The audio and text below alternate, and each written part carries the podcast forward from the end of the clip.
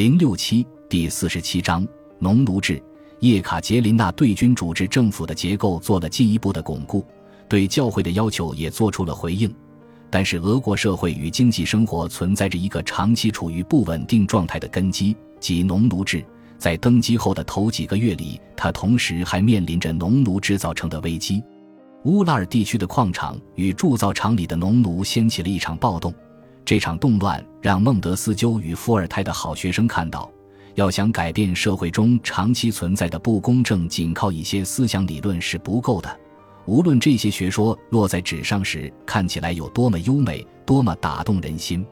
一七六二年，大约两千万的俄国人口中存在着严格的等级结构：君主、贵族、教会、商人、市民。位于这个阶梯底层的是多达一千万人口的农民。有的农民在一定程度上拥有自由权，有的则完全不隶属于任何人或机构，但是绝大多数农民则毫无自由可言。农奴要么永远被捆绑在皇室、政府、教会以及绝大多数出身于贵族的私人土地所有者所持有的土地上，要么隶属于各种工矿行业。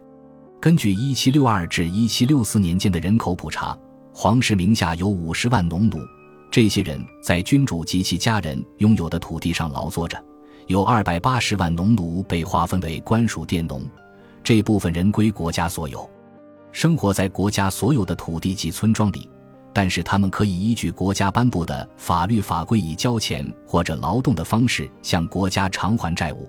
教会先前拥有一百万农奴，现如今这一部分劳动力被叶卡捷琳娜完全剥夺，转为官属佃农。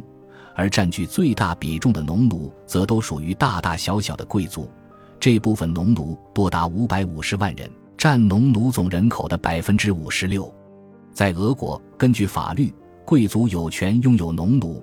少数一些极其富有的贵族，往往几个人名下就有数千名农奴，但是绝大多数都只是一些小地主，其名下仅有不足百人的农奴为他们耕种田地，有的人甚至只有十数名农奴。此外，还存在着第四种没有人身自由的劳动力类型，即产业农奴。这部分人都在乌拉尔地区的矿场与铸造厂里务工。最后，这部分农奴不归厂矿业主或者管理者所有，他们完全隶属于矿场与铸造厂本身。在俄国，农奴制最早出现于16世纪，它的诞生是为了在辽阔的土地上保持充足的农耕劳动力。伊凡雷帝在位五十一年，在他之后，俄国进入了混乱时期。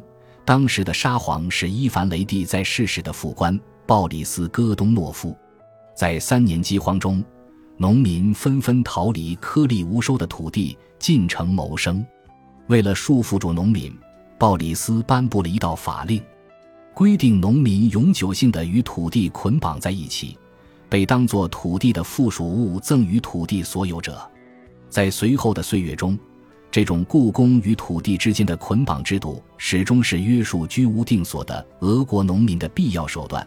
在此之前，很多人都可以随心所欲地远走他乡。经年累月，农奴的地位日益恶化下去。在最初被捆绑在土地上的时候，故宫还拥有一些基本的权利。当时的制度也建立在公仇关系之上。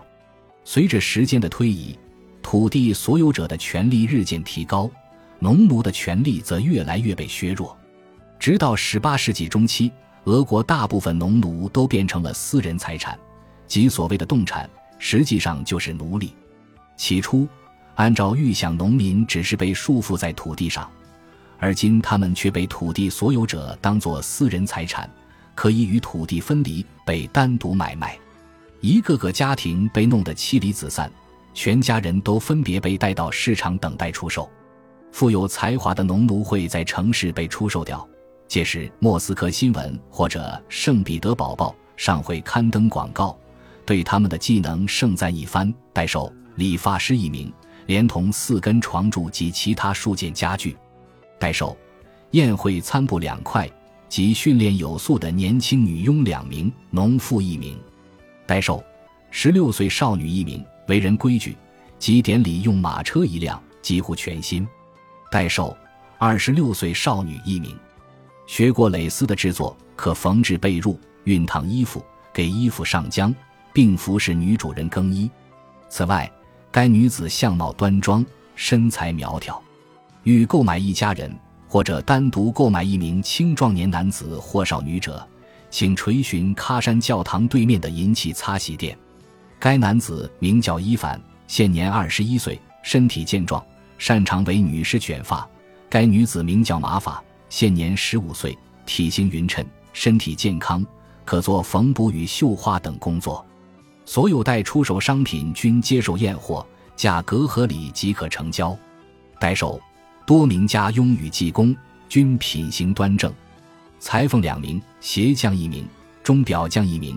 厨师一名，沙发工一名，轮匠一名，雕工一名，金匠一名，车夫两名，均可亲赴所有人家中查验，价钱待定。另外，幼龄赛马三匹，雄马驹一匹，善马两匹，猎犬一群，总价五十。十六岁女佣一名待售，会织蕾丝，缝被褥，熨烫及浆洗衣服，为女主人更衣。此外，该名女佣生就可人的面容和身材，哪怕是技艺超群，作为农奴，其价格常常还比不过一条得过奖的猎犬。总之，男性农奴的售价通常在二百至二百五十卢布，少女或成年女子的价格则根据年龄、能力和相貌等因素浮动在五十至二百卢布之间。有时候，对农奴的交易甚至不涉及金钱。只需一匹马或者一条狗即可换得一名农奴，一个晚上的牌局就能让一家农奴易主。农奴人口的主体为农业劳动力，但是对叶卡捷琳娜首先构成挑战的却是矿场、铸造厂及其他工厂里劳作的产业农奴们的处境与不满情绪。一开始，乌拉尔地区的很多工人都是官属佃农，为了促进俄国的工业化进程。一七二一年，彼得大帝允许非贵族出身的企业主向国家购买这部分劳动力，这些人便离开了土地，转变成了产业农奴，永久性的依附于各个工业企业。这些农奴并没有成为厂矿业主的私人财产，他们实际上属于厂矿本身，不可单独出售，就像机器一样。产业农奴的生活条件非常恶劣，工作时间没有限制。维持生计的收入却微不足道，而且管理者有权对他们进行体罚。这部分劳动力的死亡率高居不下，很少有人能活到中年，不少人都死在工作中。自然，产业农奴中间充满了不安定的因素。在伊丽莎白女皇执政期间，就曾经出现过几次暴动，后来军队进行了镇压。面对压迫，俄国农民最主要的抵抗手段就是逃跑。产业农奴也试图逃往人口稀疏的地区或者伏尔加河下游地区之外的荒漠。没有人能活着逃离乌拉尔地区，可是逃亡者的队伍还是日渐壮大起来。登基后的第一个夏天，叶卡捷琳娜就受到了挑战。对此，他于1762年8月8日专门颁布了一项法令，宣布从今以后，厂矿业主都不得单独购买农奴充作产业工人之用。若要购买，必须连同农奴所属的土地一并购买。法令还规定，雇主必须按照雇佣双方商定好的价格，对通过这种方式刚刚转变为工人的农奴支付报酬。这道圣旨在整个工矿集中的地区掀起轩然大波。获悉圣旨中提到双方商定的报酬，乌拉尔地区与伏尔加河沿岸的农奴们立即放下劳动工具，开始罢工。国家的矿业与铸造业的生产陷入停滞状态。叶卡捷琳娜意识到自己颁布这样的法令尚为时过早，为了逼迫工人复工，他又采取了伊丽莎白女皇的老办法，派出了军队。即将出任总检察长的维亚泽姆斯基将军被派往乌拉尔地区镇压工人。曾经被鞭子制服的地方，如今又开来了大炮。但是在赶赴乌拉尔地区之前，叶卡捷琳娜对维亚泽姆斯基将军还做过其他指示，在镇压罢工工人的同时，他需要仔细调查矿场工人的生存环境，查明导致工人们如此愤慨的原因，找到安抚他们的措施。将军还有权免除农奴管理者的职务，如有必要，还可对其进行责罚。总而言之，您可自行选择一切适宜的手段对农民进行安抚。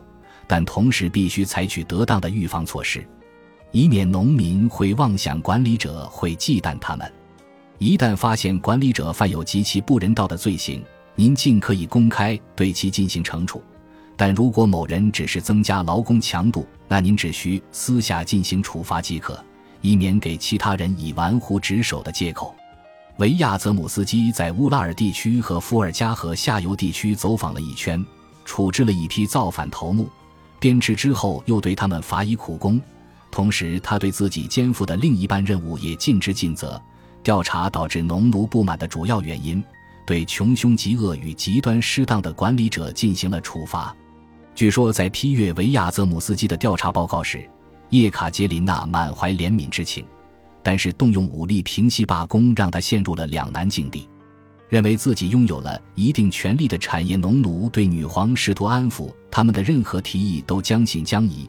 与此同时，矿场所有者与地方政府都指出改革的条件尚不成熟，现在甚至都没有条件对这群野蛮原始的人施以仁慈，因为只有皮鞭才能制服他们。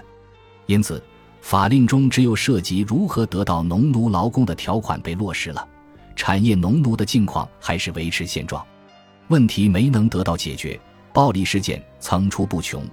几年后，终于爆发了席卷整个乌拉尔地区与伏尔加河下游地区的普加乔夫起义。